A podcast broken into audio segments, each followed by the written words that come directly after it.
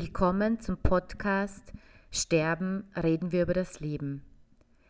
In der letzten Podcast-Folge ging es um das sehr sensible Thema stille Geburt und der Tod eines Neugeborenen. Vor allem, wie groß da der Verlust für Mütter und für Väter ist, die davon betroffen sind.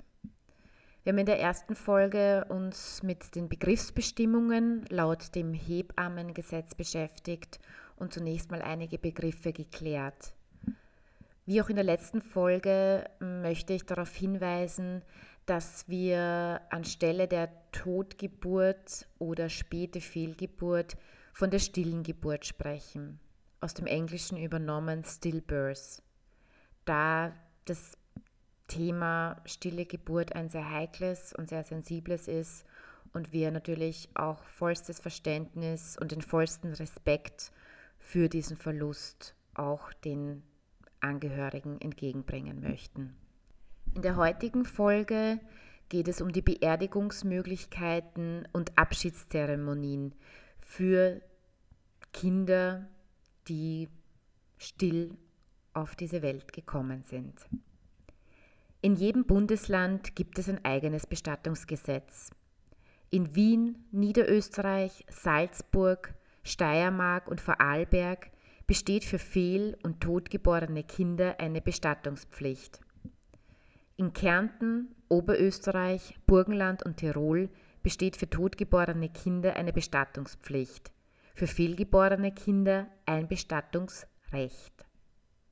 In öffentlichen Krankenanstalten obliegt die Totenbeschau den Pathologinnen bzw. Pathologen. In manchen Krankenhäusern können sie mitentscheiden, ob sie ihr Kind obduzieren lassen möchten. Nach Absprache mit der Pathologie können sie ihr Kind nochmals sehen. Jedes Kind kann bestattet werden. Durch die Beerdigungszeremonie wird der Tod als Realität bestätigt. Ein markiertes Grab gibt den Betroffenen einen weiteren Ort, an dem Trauer ausgelebt werden kann. Wenn das Kind nicht von den Eltern beerdigt wird, muss das Krankenhaus dafür Sorge tragen. Falls es zu keiner Beerdigungszeremonie kommt, ist es dennoch für Eltern wichtig, dass sie wissen, wohin ihr Kind gekommen ist. Deshalb sollten Sie sich bitte genau darüber informieren. Nicht jedes Krankenhaus hat ein Sammelgrab, wo das Kind bestattet werden kann. Wie schaut nun die Beerdigung im Sammelgrab aus? Wenn Ihr Kind in einem Sammelgrab bestattet wird, haben Sie nicht überall die Möglichkeit, bei der Bestattung anwesend zu sein und eine Trauerfeier oder Verabschiedung mitzugestalten. Sie können jedoch Blumen und Kerzen bei der Grabstätte abstellen. Wenden Sie sich dazu bitte an die zuständige Friedhofsverwaltung. Beerdigung im Familiengrab oder Kindergrab. Sie können Ihr Kind auch ins Familien- oder in ein Kindergrab legen. Die Kosten sind je nach Bestattungsart verschieden hoch. Ein sehr kleines Kind kann in eine Überurne oder in eine Schatulle gelegt werden. Überurnen und Schatullen gibt es in jedem Bestattungsinstitut die Trauerfeier. Die Möglichkeiten einer individuellen Trauerfeier oder Verabschiedung sind vielfältig. Besprechen Sie Ihre Wünsche bitte mit Ihrem Bestatter oder Ihrer Bestatterin. Sie können beispielsweise Kinderlieder singen, Worte zum Abschied sprechen, ein Gedicht vorlesen oder auch das Grab mit Luftballons dekorieren, bzw. diese aufsteigen lassen. Der Vater oder ein Angehöriger kann den Sarg oder die Schatulle selbst tragen. Nach Rücksprache mit der Bestatterin oder dem Bestatter kann der Sarg in der Verabschiedungshalle nochmals geöffnet werden, damit Sie Ihr Kind ein letztes Mal sehen können. Wenn Sie ein kirchliches Begräbnis mit Einsegnung möchten, können Sie natürlich eine Seelsorgerin bzw. einen Seelsorger in die Feier mit einbeziehen. Der rechtliche Status eines Kindes unterscheidet sich nach der konkreten Situation.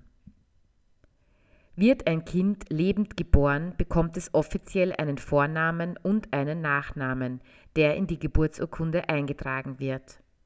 Bei der stillen Geburt bekommt das Kind offiziell einen Vornamen, der in die Urkunde für die Totgeburt eingetragen wird.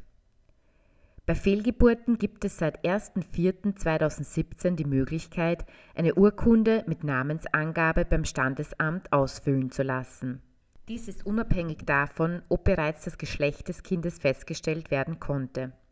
Diese Urkunde wird auf Antrag der Eltern ausgestellt, wenn eine ärztliche Bestätigung vorliegt. Eine solche Urkunde kann auch im Nachhinein ohne zeitliche Begrenzung ausgestellt werden. Damit Ihr Kind eine eigene Identität bekommt, empfehlen wir Ihnen sehr, Ihre Tochter bzw. Ihrem Sohn einen Namen zu geben. Es ist eine Erleichterung im Gespräch und in Ihrer Erinnerung, den Namen Ihres Kindes verwenden zu können. Standesamtliche Beurkundungen Ein totgeborenes Kind wird im Sterbebuch beurkundet. Das Standesamt stellt gebührenfreie Bescheinigungen für das totgeborene Kind und, falls gewünscht, eine gebührenpflichtige Urkunde aus. In die Urkunde wird der Vorname des Kindes eingetragen. Die Bescheinigung für das totgeborene Kind wird zur Vorlage an den Sozialversicherungsträger und die Arbeitgeberin bzw. dem Arbeitgeber benötigt. Bei der stillen Geburt verheirateter Eltern benötigen die Behörden die Heiratsurkunde der Eltern. Bei der Stillgeburt unverheirateter Eltern wird die Geburtsurkunde der Mutter benötigt. Die Lebendgeburt eines Kindes, welches aber direkt nach der Geburt stirbt. Stirbt das Kind unmittelbar nach der Geburt, wird dies sowohl im Geburtenbuch wie auch im Sterbebuch beurkundet. Es werden zwei Geburtsbestätigungen und Geburtsurkunden sowie Todesbestätigungen und Sterbeurkunden jeweils gebührenpflichtig ausgestellt. In die Urkunden wird der Vor- und der Nachname des Kindes eingetragen. Folgende Dokumente werden benötigt. Bei der ehelichen Geburt benötigen die Behörden Heiratsurkunde, Geburtsurkunden, Staatsbürgerschaftsnachweise, Nachweise über den akademischen Grad oder die Standesbezeichnung der Eltern. Sind die Eltern bei der Geburt nicht verheiratet, wird von der Behörde die Geburtsurkunde, der Staatsbürgerschaftsnachweis, Nachweis über den akademischen Grad oder die Standesbezeichnung der Mutter benötigt. Ist die Mutter verwitwet, werden außerdem die Heiratsurkunde der Mutter und die Sterbeurkunde des Ehemannes der Mutter benötigt.